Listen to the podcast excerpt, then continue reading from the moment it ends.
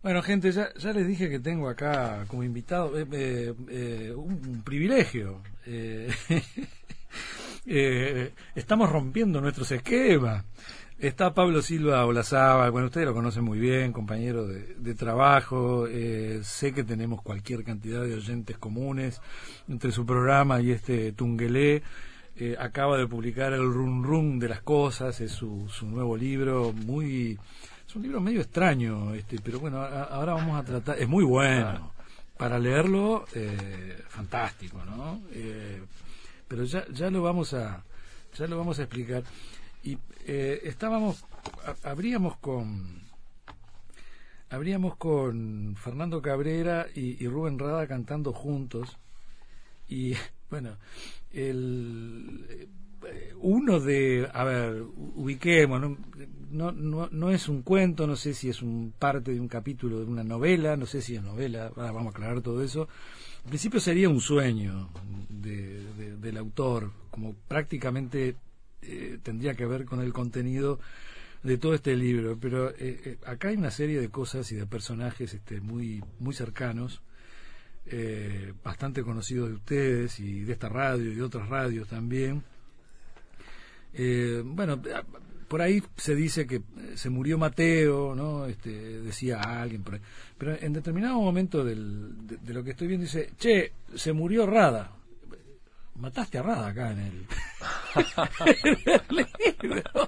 Lo mataste al negro. ¿Cómo andás, eh, Nelson Caula? Gracias por invitarme, gracias por... No, un placer. Venimos a romper los récords, el primer invitado. El primer invitado acá en el estudio, después, de después de que arrancó toda esta emergencia sanitaria. Muy bien, muchas gracias. Estamos llamando todo el mundo por teléfono o por algún otro tipo de contacto. Pero contigo, digo, no, ya venís acá todos los días. Ya estoy, ya, ya, estoy, sí, sí, Bueno, dice, eh, che, se murió Rada. Una catarata de murmullos y lamentos se desató en medio de un desconcierto aún mayor. Era imposible y terrible, pero era cierto, el mismo día que Mateo. lo, mataste el mismo día que Mateo. Y pocas horas después, la tristeza cayó con una fuerza abrumadora. Nano Prillac, Nano Prillac, que hasta hace algún tiempo andaba ahí ocupando el, lugar de, Juancito Steiner y ahora tiene un programa, Piromes y Servilletas, en, la M24, está, radicado en el, en el, en el Chuy, este, desde allá manda los, los programas. Dice. Eh, Nano Prillac, uno de los que estaba en la peregrinación, se recostó en unas piedras aplanadas que formaban una saliente, lleno de rabia y movió la cabeza sin decir nada. A su lado estaba Oscar Nieto, otro de la barra, operador de radio, visiblemente trastornado, intentó consolarlo. Era desolador, le comenté a Fernando Cabrera. Pensar que hace poco estaba como un gurí chico diciendo, ahora nos toca a nosotros, y se murió. Sí, dijo Cabrera, y bajó la mirada. Me lo acaban de decir, fue un infarto fulminante. Parecía tan infantil, dije, tan cómico lo que dijo, y, la voz se me quebró. Nano Prillac, indignado, alzó la mano y protestó. Pero cállense, por favor, no sigan con esas pavadas. Bueno, esto es parte de, una mezcla entre Mateo, Rada, Fernando Cabrera, eh, gente de acá de la casa, este, bueno, gente del medio. Un poco bien así, es, uno de los, de los temas que, que, tratás. Bueno, eh, al principio hay, una, hay un prólogo también tan extraño como, como todo este trabajo, como, como toda esta publicación, donde el prologuista en todo momento dice que esto no es biográfico, pero van a entender que sí todo el tiempo. No, el prologuista como que odia la escritura autobiográfica, odia la escritura de autoficción, y él quiere escribir sobre la imaginación, pero ese escritor hace como tres años que está bloqueado, está en dique seco, ¿no? Y estuvo pasando unos sueños y se le vino, le vinieron unas inmensas ganas de escribir, pero de escribir sobre, sobre sí mismo. Y bueno. Entonces tenía, que mantenerse fiel a sus principios y dice, no voy a escribir un libro de autoficción, no voy a escribir un libro autobiográfico, pero va a hablar de su vida, la vida que, que es la que transcurre cuando dormimos, ¿no? O sea, porque cuando si tenés 30 años, vos pasaste 10 años de tu vida durmiendo y soñando. Si tenés 60, pasaste 20, años. O sea, es un tiempo, mucho tiempo viviendo. Y normalmente la literatura no se ocupa de eso. Entonces él se va a ocupar y va a contar la vida de él, pero solo la, la que está durmiendo.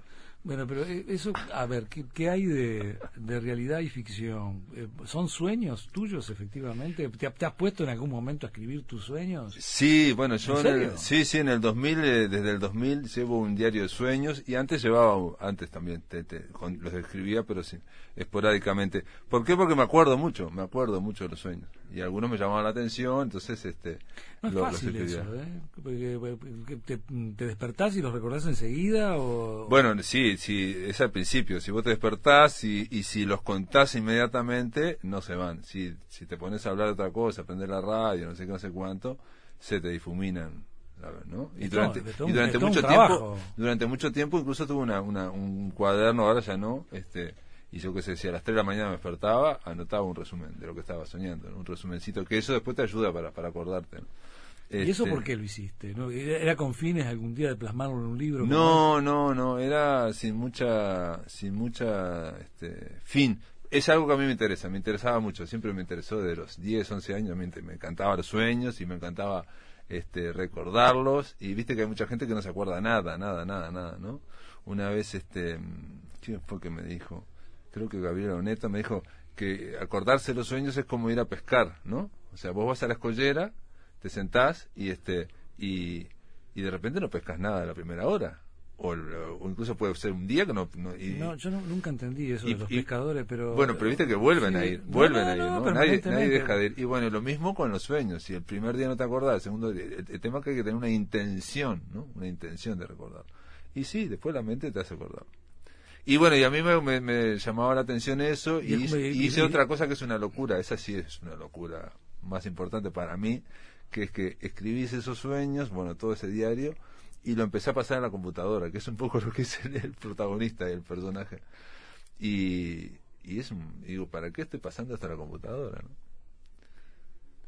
¿Hay, algo del ejercicio del escritor también? decir, sí, bueno. bueno, sí, es una, una forma de estar en contacto con tu inconsciente, con la imaginación, y yo qué sé. Y al pasarlo a la computadora, viste, yo veía, igual no me, era sin mucha disciplina, ¿no? Un día, de a una página, dos páginas. Pasa que después te, te enganchás y empezás, ¿no? Ah, mirá, mirá que, mirá que soñé en el 2011. ¿Y esto? Y entonces te, te, llama, ¿no? Te, da curiosidad. Y bueno, lo iba pasando. ¿Y cuándo, cuándo viste que podía ser un libro? Y cuando vi que, bueno... Cuando te, apuró el editor, dijo, no tenés nada. Sí, no, fue cuando terminé Pensión de, animales de, sí, de Pensión de Animales en el 2015 y esto habrá sido en el 2016 que me puse a hacerlo y este, pero claro, al principio dije, bueno, ¿qué hago? Junto los sueños, los trabajo literariamente, los hago tipo relato. Y este, pero y entonces agarré inventé, inventé un tipo que le está pasando estas cosas, esto, esto, esto y que hace una apuesta, porque él va a contar sus sueños, pero para contar su vida. No esa es la apuesta de él, ¿no? Este, que después veremos si resulta o no.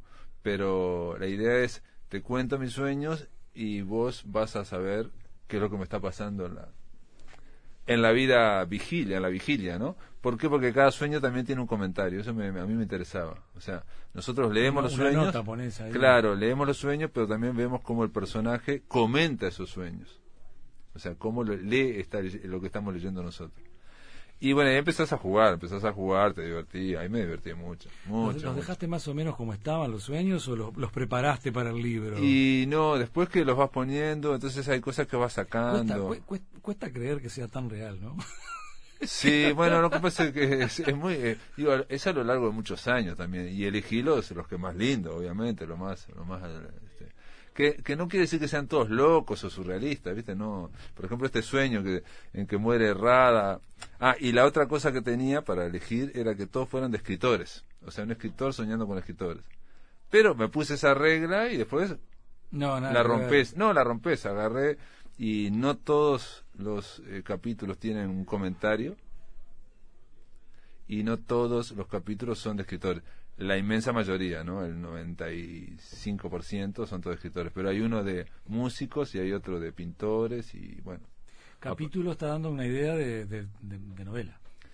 Bueno, esa es la gran discusión, si es una novela, para, hay, hay, mucha gente que me dice que no es una novela y que elige leerlo como libro de relatos, y bueno, pero hay otros que me dicen que como libro de relatos están muy atravesados por esa mirada del tipo que va comentando, ¿no? Y que se va comentando a sí mismo y, y, lo va relacionando con su vida, que es una vida ficticia. Es muy ingenioso eso, ¿no? Yo qué sé, sí, sí. Igual este, vas cambiando, ¿no? Fui cambiando. Por ejemplo, Ramiro Sanchís en la presentación dijo que para él es una novela, pero una novela experimental, ¿no? Novela experimental. Pero este, otros dicen un diario de sueños y me dice, pero para hacer un diario de sueños le falta la fecha. Y eso fue, eso que fue muy inteligente, eso que dijo, me sorprendió. ¿Quién dijo eso? Ramiro Ah. preguntó por lo, lo de la fecha. ¿Por qué?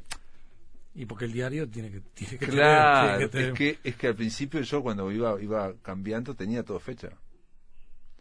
¿Entendés? Al principio Ah. tenía fecha y era más un diario. Y después empecé, bueno, ¿qué fechas pongo? Y empecé a inventar fechas también, ¿no? y para ordenarlos para que fuera uno. Y después dije, no, no, le saco la fecha. Le saco la fecha y queda más en el aire todo, ¿no? Queda en el aire como son los sueños. Eh, daría la sensación de que es un, un estilo de eh, muy muy libre de poder meterte en una historia. Claro. y eh, me decís que mantuviste el sueño pero digo No, no, a pero- ver, hay, una- hay encuentros con Borges con Onetti qué sé yo. Este a- ahí ahí ahí aparece el escritor eh, digo eh, Sí, hay un eh, personaje per- que va perfi- apareciendo. perfila más el eh, al, tra- al trabajar más el personaje ahí vas vas medio como eh, no no remitiéndote estrictamente al sueño.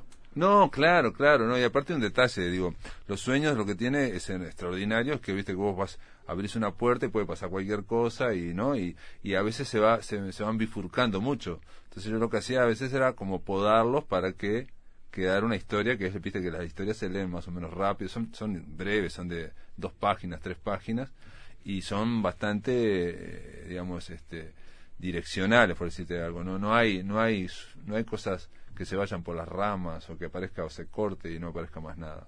En general está todo unido porque está en ese sentido están podados los, los sueños. ¿no? Para que te dio vamos a eso te dio enorme libertad para manejarte ¿no? Claro, La- claro, sí, ¿no? sí, sí, sí, sí, sí, sí, sí, sí. Sí, no, pero aparte, eh, primero me, me, me divertí, me divertía mucho, y después pensaba diciendo, esto es un delirio, esto es un delirio.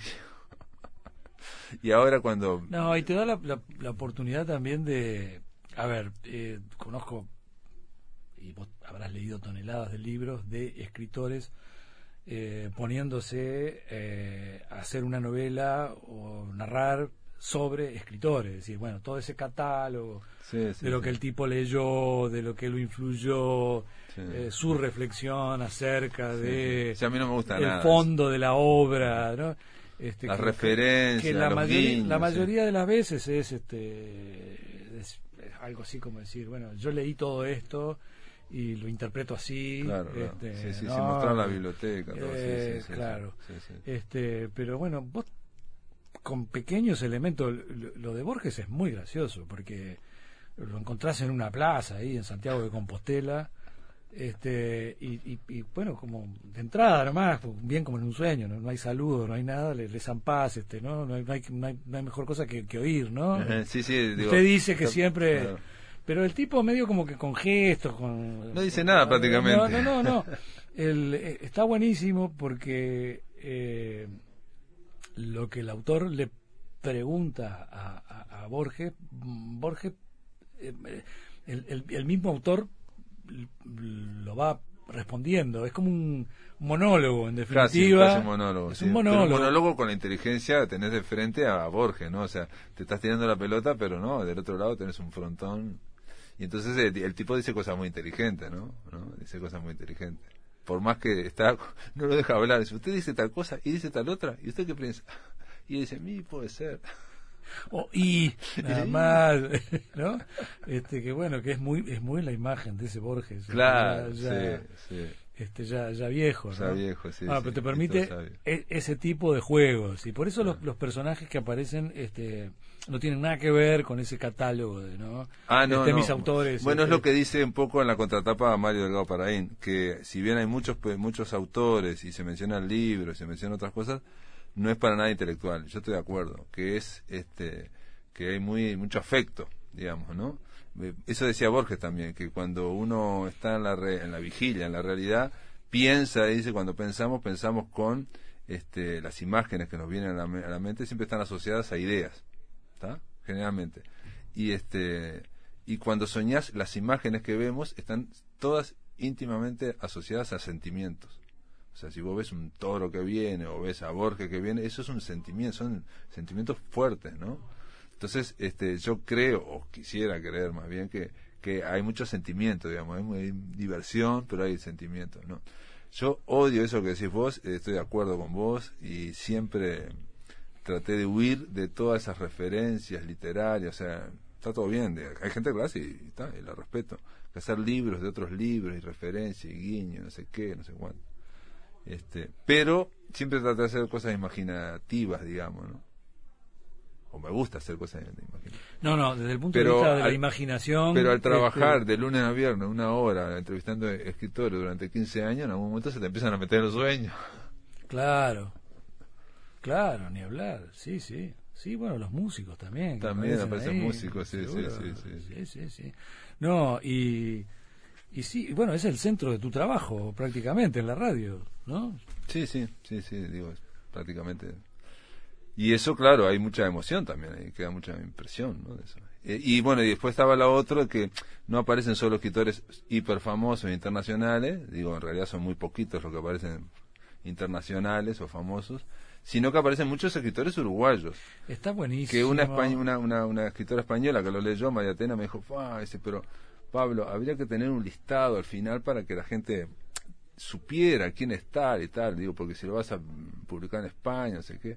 Y yo digo, mira, quédate tranquila que en Uruguay tampoco los conocen. Digo, no lo conocen tampoco, la, mitad no, no, son muy conocidos. A comentame, comentame a propósito de los escritores uruguayos el, el, capítulo que tiene que ver con, con, con, el autor y, y esos dos tipos en la imprenta esperando que esperando que, le entreguen, no sé, cuatro o cinco libros a cada uno. y es una es una relación compartida ahí con, con Rafael Courtoisí, pero, pero, además aparece Rolando Fallé también. ahí hay una cuestión media como este generacional. Mm. Este, pero pero sí, es, es, muy, gracioso, pero está bien, proviene de un sueño, ¿no?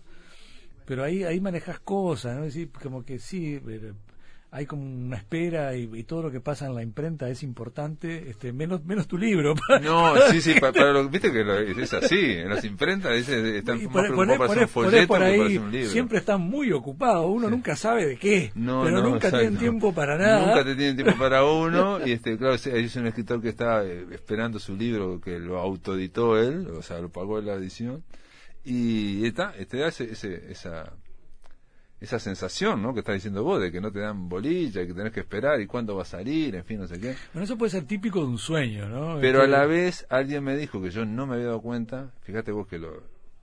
Y mira que lo, lo, lo podé y lo trabajé y toda esa historia, y hasta ahora recién me doy cuenta, pero vos no te das cuenta que está en una imprenta grande, que en un momento están esperando y te vas con Rafael Guto así a fumar, no sé, ¿no? Y a fumar y a fumar esperándolo, y hasta, hasta que aparecen en un momento pasa uno y te dice, ah, acá tiene los primeros mini libros. Y te los da así como quien, ¿no? Y sangrantes. Sí. Y me dice, ¿no te das cuenta que estás en una maternidad? Es como un parto. Es un parto. O sea, estás fumando afuera, esperando, nadie te da bolilla. nacimiento, y después pasan por ahí y te dan unos libros chiquitos todos sangrando, ¿no? Y ahí los, los agarras. ¿Y eso no te diste cuenta? ¿Te lo dijeron? Eso me lo dijeron, yo no me dado cuenta. No me he dado cuenta. Siempre, siempre los escritores están con esa cosa, ¿no? Un hijo nuevo, un libro nuevo, un hijo nuevo. Pero parece, por ejemplo, muy burdo, muy lugar común diciendo un libro es un hijo, ¿no? Y sí, ya está altura. bueno, pero viste, el sueño tiene eso, que utiliza esa emoción y te junta con la otra. Y hay una ensalada que se llama Rolando. Ensalada Rolando, con eso se alimenta Rafael Couto así.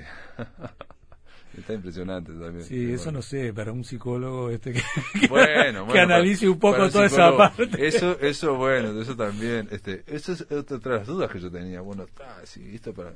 Y una vez te este, entrevisté a una psicoanalista y dijo, yo estoy haciendo esto, no sé qué. Y me dijo, mira, para analizar los sueños tenés que saber qué es lo que pasó en los últimos días. Si son sueños que tienen 10 años, 15 años, es muy difícil. Yo dije, ah, me quedo más tranquilo. Bueno, y ahí Rafael queda medio en el compromiso de, de leerte los libros o no. Este, ¿no? Sí, sobre todo que se, como que se alimenta de poesía. Rafael así ahí come este, la ensalada Rolando. ¿Qué, haces poeta? es el saludo, ¿no? Sí, sí, ¿Qué, haces poeta? ¿no? Y ahí empieza. Y ahí estamos como dos, eh, digamos, el personaje que está esperando su primer libro y Rafael así que tiene muchos libros publicados, pero está igual de nervioso con su próximo libro. Claro.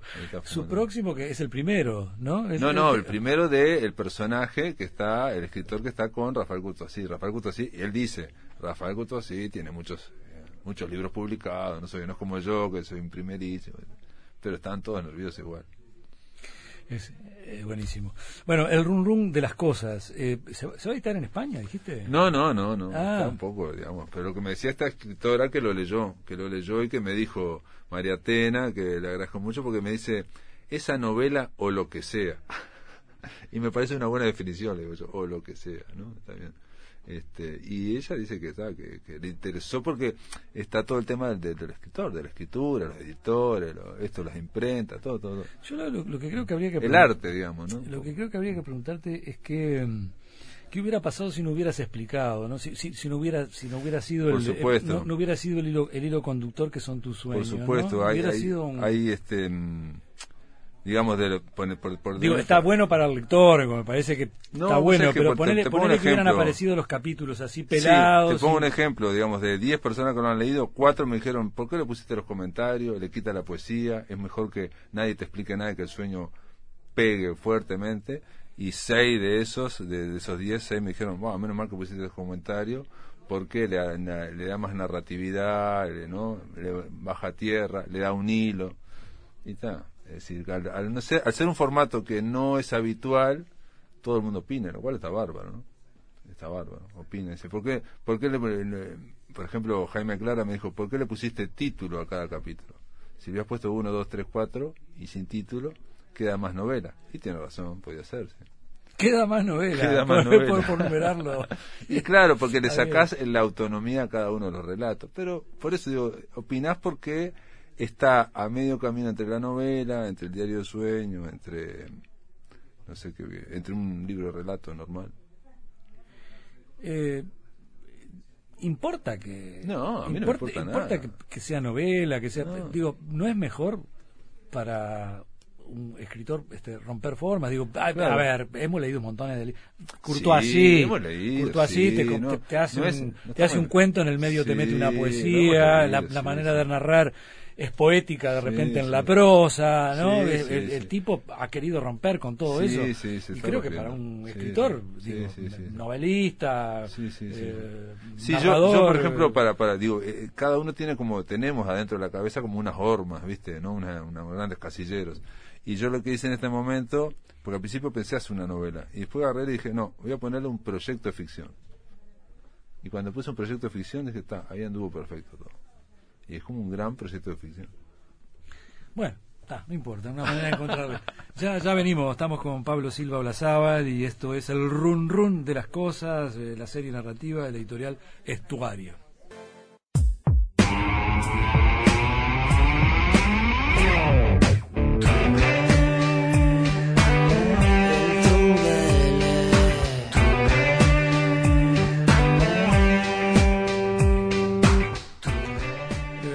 Pablo, estos personajes que emanan de, de, los sueños, eh, ¿cómo, los vistes en, la realidad, en realidad lo que son? que la, descripción que haces del, nano, este Prillac, es muy realista, se calienta el tipo, este, le brillan, los ojos rojos. No sé por qué se calienta tanto. Este, claro. Eh, digo, pero ¿cómo, los, o los trabajaste, digo, ¿no? Para, para eh, digamos, son personajes que los mostrás un poco como en realidad son, por más que vengan de un que vengan de un sueño. Sí. ¿No? Este... Sí, sí, sí, no, pero ahí básicamente está el sueño y poco más. Obviamente después está trabajado para que para que sea lo más eh, lineal posible, para que vaya para un solo lado, digamos, para que no se te... Yo no sé si soñé otras cosas más, pero eso lo... Y ese sueño en concreto, que fue el, último capítulo que se incorporó a la novela, o sea, o al libro, este eh, originariamente ya estaba casi por entrar y bueno, se lo pasé a, Martín Fernández, el editor, y me dijo, no, esto entra, es buenísimo, le encantó, le encantó, no, esto tiene que entrar. Se lo pasé por WhatsApp y, bueno, y en el caso de Nano y en el caso de, mm, de Oscar Nieto, bueno, fui a, pedirles también, a preguntarles que, que, iban a aparecer en un libro, ¿no? Y todo, todo bien, todo bien. En el caso del resto de los escritores que aparecen, que son muchísimos escritores, eh, no pregunté porque me dijeron, me dijeron la editorial, no, si son figuras públicas y vos le estás diciendo que son sueños, ya está, no, no, no estás hablando de... entonces no hay que pedir. Y bueno, me, me ahorraron muchísimo trabajo porque ahí... No, no, no maltrataste a, ninguno. No, que, que, pudiera dar lugar a algún tipo de reacción, ¿no? No, no, no. No, alguien te podría haber dicho, va, me pusiste ahí como... Sí, sí, ¿no? Pero... Por ejemplo, Carlos Regerman sale corriendo de un zombie. Lo viene persiguiendo los zombies. Este, pero no, no, estuvo bien. El, este, no tuvo problema. Y bueno, este, es una cosa rarísima también el tema de hasta qué punto, por ejemplo, a vos, que lo conoces a Nano Piriac y a Oscar Nieto, te impresiona eso. Pero otra persona va a leer ese, ese, capítulo y son dos nombres. No les, no les dice nada, digamos, ¿no? Y lo mismo para el que conoce, yo que sé, a Roberto Aprato o no lo conoce, digamos. El que lo conoce a Roberto Aprato, bueno, se lo, se lo aparece ahí en todo, en el capítulo que está él pero que no lo conoce, o sea, que María Tena, que lo leyó allá en España, no lo conoce.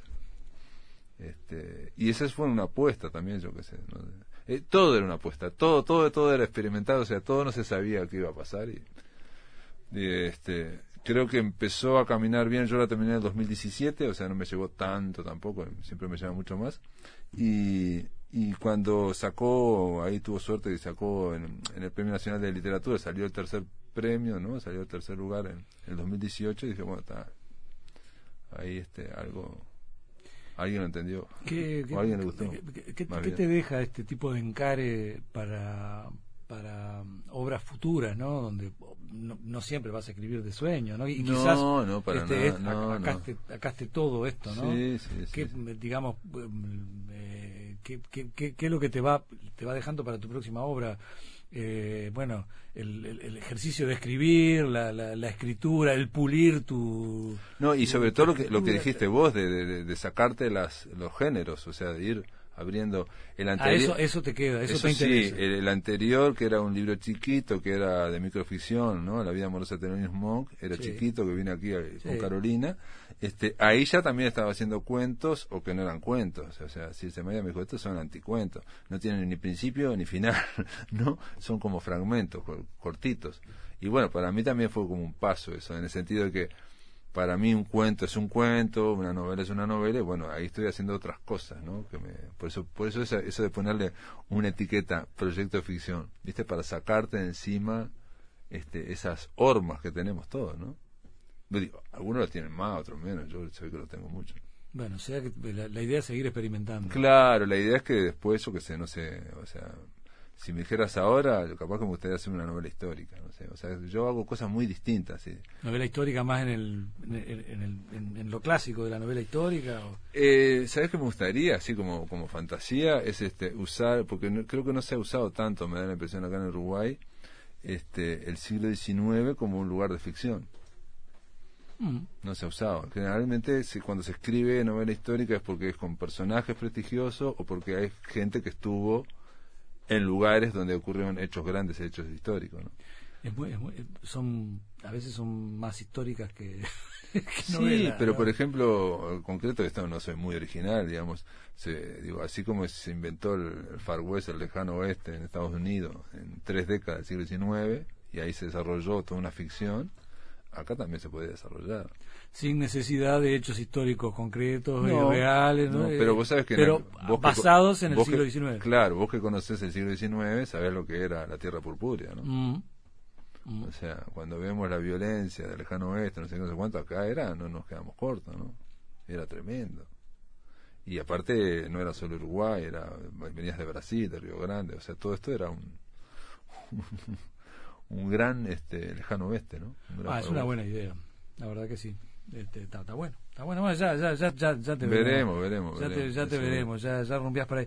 En, en, esto de la en esto de, la, de, de, las pandemias es, bueno avisarle a la gente que hay un montón de librerías que están abiertas, ¿no? Lamentablemente algunas y que tienen delivery, que tienen delivery, o sea, no tienen que, o sea, ya están todas, todas no, pero muchas pusieron delivery y yo creo que va a quedar eso ya, no, por suerte, ¿no? Sea, esa historia de bueno voy a la, ¿no? Mejor llamar o mandar un WhatsApp y, y, si no quieres salir. Lo presentaste con Ramiro Sánchez eh, vía Zoom. Vía Zoom, sí, lo presentamos vía Zoom. Sí, viste, una vía Zoom y vi un vivo de Instagram que, que hizo la, la, vía Zoom fue en el ciclo de la Casa de los Escritores del Uruguay, que está haciendo presentaciones vía Zoom. Vas a hacer una presencial cuando se pueda. No, pero lo hicimos presencial también. ¿Cómo? Fue en Zoom y fue presencial el 18 de junio. Eh, para que te des una idea, el miércoles 17 fue una gran, gran, gran tormenta que hubo. El 18 había un viento impresionante. Sí, hace poco. Exacto, el ah, jueves pasado. el jueves pasado. Ah. Y a las 6 de la tarde en la vereda íbamos a estar haciendo la presentación y estuvimos en la vereda haciendo la presentación. Vos y Ramiro y alguna gente más. Y fueron 22 personas más o menos. Sí, sí, sí. Ah, haciendo ahí toda la vereda con un, un fuego al costado, así como si estuviéramos en la calle de Nueva York. Y este y eso se transmitió vía Zoom y vía Instagram. Ah, la pensaron, la pensaron bien. Bueno, es un ciclo que también hizo el, el Otremón, digo, lo mismo que vos que estás contento de, de, traer un invitado acá, bueno, ellos ya estaban desesperados de ser presenciales, ¿no? Entonces que ha ido muy poca gente, pero bueno. Claro, porque adentro del local era medio como... Es muy chiquita la librería y es imposible. no, no es imposible. Ya ahí rompían con cualquier protocolo. Es un ciclo que va a ser tres jueves. Fue el jueves pasado fue mi presentación fue la segunda y este jueves va a ser la tercera que ahora no me acuerdo quién es. Va a mm. estar a las 18.30 y dura 30 minutos. Ahora, una cosa que te digo, Nelson, que me sorprende es cómo sin haber estado mucha gente en el ciclo de la Casa de los Escritores, vía Zoom, ¿no? Poner que estuvieron 40 personas y no conectadas. para un Zoom es bastante. ¿eh? Pero de esos 40 personas había gente que estaba en Londres, gente que estaba en Francia, en Madrid, claro. en, eh, Pensilvania. Es sorprendente. He participado de algunos. Es sorprendente. Y es, así, muy, digo, muy como para mantenerlo eso. Sí, bueno, porque eso agrega también, o sea, estás en presencial y eso agrega, agrega a estas personas, por ejemplo, que estamos hablando de 40 personas, no está mal. Y en el interior también me vieron de Paisandú, mm, de claro, Evento, eso está bueno. Sí, es muy, muy útil para eso. Sobre todo para el interior también, ¿no? Bueno, y brevemente, para tener un dato tuyo, ya lo habrás comentado en tu programa, pero ¿cómo, eh, ¿cuál es tu, tu mirada de, de, toda esta situación? ¿no? De cómo ha complicado el artista, ¿no? al, escritor, el escritor en definitiva por ahí, hasta en una cuarentena, aprovecho a escribir. Bueno, hay gente que dice que van a salir muchos diarios de la cuarentena, de la pandemia, y hay gente que dice que no escribió nada, no hizo nada, ¿no? Hay de las dos. Este, hay gente que ya está en España, ya, ya publicaron un diario de la, de la pandemia. Y bueno, yo creo que primero afecta igual que a todos, ¿no? Nos afectó mucho. Hablamos antes de empezar, eh, no, no sabemos nosotros lo que era una cuarentena obligatoria. Ahora lo estamos viendo en Buenos Aires. Claro pero yo tengo amigos en España y me dijo un amigo, pero vos no tenés ni idea lo que es una cuarentena obligatoria. Es espantoso. Poder salir obligado una vez solamente al día es muy bravo, muy bravo. Y bueno, pero igual... hay gente que la está pasando muy mal. Y claro, psicológicamente, claro, claro. Y bueno, y entonces en el caso de, lo, de las librerías, están recién abriendo y recién está viendo tímidamente algunas cosas como esta presentación que hubo, pero son... Primero, estamos en invierno ¿A quién se le ocurre en la vereda hacer una presentación? Y bueno, está, porque... Lo hicimos, lo hicimos y no hizo tanto frío, pues paró en eso, esa hora así y estuvo bien. Pero eh, las presentaciones hay que hacerlas en lugares grandes, ¿no? también como el teatro, en fin. Y yo creo que, que va a afectar a mucho y espero que espero que la gente se ponga a leer también. O sea, espero que eso está bueno. Digo, está bien, todo bien con Netflix, la televisión, pero pero está bueno este leer algo también, ¿no? Es, otro otro teatro de la imaginación. alguna idea de si se hubo un, un avance, una disminución? Vos, vos, vos estás en eso, bueno, parte de, tu trabajo. Bueno, del tema de los libros, como en todo, ¿viste? Digo, de todo el Uruguay, los comerciantes en general, este, se quejan siempre, ¿no? Y hubo grandes quejas este, de que se vendió, cayeron mucho los las ventas, este, pero también tengo eh, otros otros datos de otra gente que me dijeron que no, que vendieron muy bien. Este, Ahora, ¿qué fue lo que ocurrió? Si vos cerrás los shopping, que es una de, los, de las vías más importantes para vender libros, este, ahí te afecta también, ¿no? Entonces, este, pero ya te digo que en el caso, por ejemplo, estoy pensando en Escaramuza, ellos estuvieron, estuve conversando con ellos y vendieron muchísimos libros, ¿no? O sea, lo que tuvieron que hacer es vía online, vía mm. delivery, eh, haciendo grandes ofertas baratas, en fin, o sea, eh, lo que, se quedó esperando que alguien pasara por la puerta de la claro, Lo que está claro es que no te podías quedar quieto, ¿no? o sea, tenías que inventar. En Buenos Aires están haciendo lo mismo, ¿no? Están haciendo, moviendo, moviendo, moviendo, y yo les pregunto, que conozco mucha gente allá, y este y me dice que se, se vende poco, pero bueno, lo están haciendo. Y bueno, porque, porque es Buenos Aires, digo, ¿no? vos lo ves y De todos modos, el, Ateneo Splendid y todo eso anda ahí. Sí, no, pero estaban cerradas, estaban cerradas, estaban cerradas, Ahora, ahora, ahora las abrieron, digamos, creo que las abrieron en, a fines de abril, una mm. cosa así. Mm. Y, y, el permiso eran de 15 días, después le fueron renovando y ahora están abiertas, pero pero bueno, ves, a ellos sí tienen un ánimo muy particular, ¿no? no se achican nunca. Mr. Pablo, un gusto haberlo tenido por acá nuevamente con eh, cada una de sus producciones. Gracias, gracias. Lo seguimos escuchando en, las noches ahí, eh, después de los informativos, así que con, con todo gusto andaremos Gracias, Nelson. y... seguimos y, gracias por, por, por, este, romper un poco los esquemas. Bueno, claro, claro. Ser nuestro primer invitado en el estudio primero. Ya vendrán, marzo ya vendrán otros, vendrán otros. Bueno, un saludo grande a toda tu audiencia, que yo sé que es muy grande, y sobre todo a la gente del interior, que sé que te escucha muchísimo. Bueno, que pasa muy lindo. Hasta la próxima.